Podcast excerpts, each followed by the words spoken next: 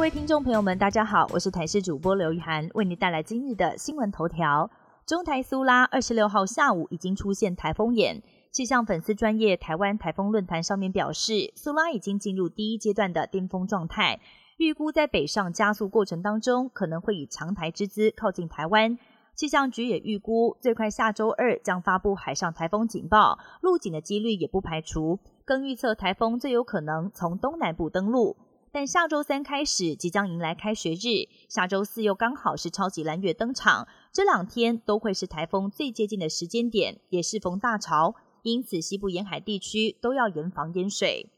随着全球环保意识抬头，台湾从两千零二年开始推动限速政策，不少店家近几年也改用了纸吸管。但是这一些被视为比较环保的吸管，却被比利时安特卫普大学研究团队发现，市面上所贩售的纸吸管有高达九成都被验出了全氟或者是全氟烷基物质。虽然剂量很低，但是过去有研究发现，可能会对人体产生不良的影响，像是干扰内分泌、影响免疫功能。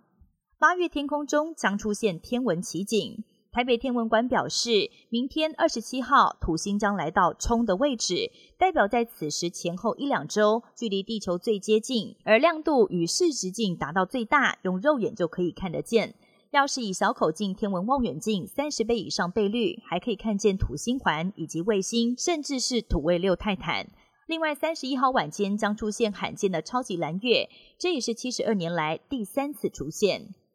地球暖化造成南极生态浩劫。英国有研究表示，今年南极海冰面积减少了两百七十万平方公里，相当于是七十五个台湾大。由于皇帝企鹅、雏鸟的羽毛并不防水，在发育出防水羽毛之前，栖地就会融化消失，使得雏鸟掉落海中。专家也分析，去年有高达八成的帝王企鹅族群幼雏都来不及长大，预估有上万只雏鸟被淹死，或者是活活冻死。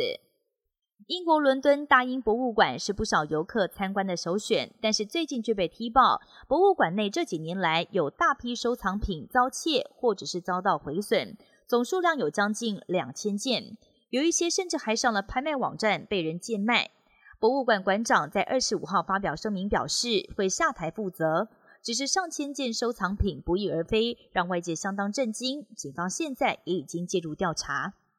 热浪席卷日本，就连北海道也频频飙破三十五度。札幌本周更观测到史上最高温的三十六度。气候异常也导致樱花提前绽放。由于北海道通常在夏天也很凉爽，因此冷气普及率只有两成五。但最近高温难耐，让民众纷纷抢购无需安装的凉风扇。业者表示，八月销售量要比起去年同期成长了至少八倍。以上新闻由台视新闻编辑播报。感谢您的收听，更多新闻内容请锁定台视各界新闻以及台视新闻 YouTube 频道。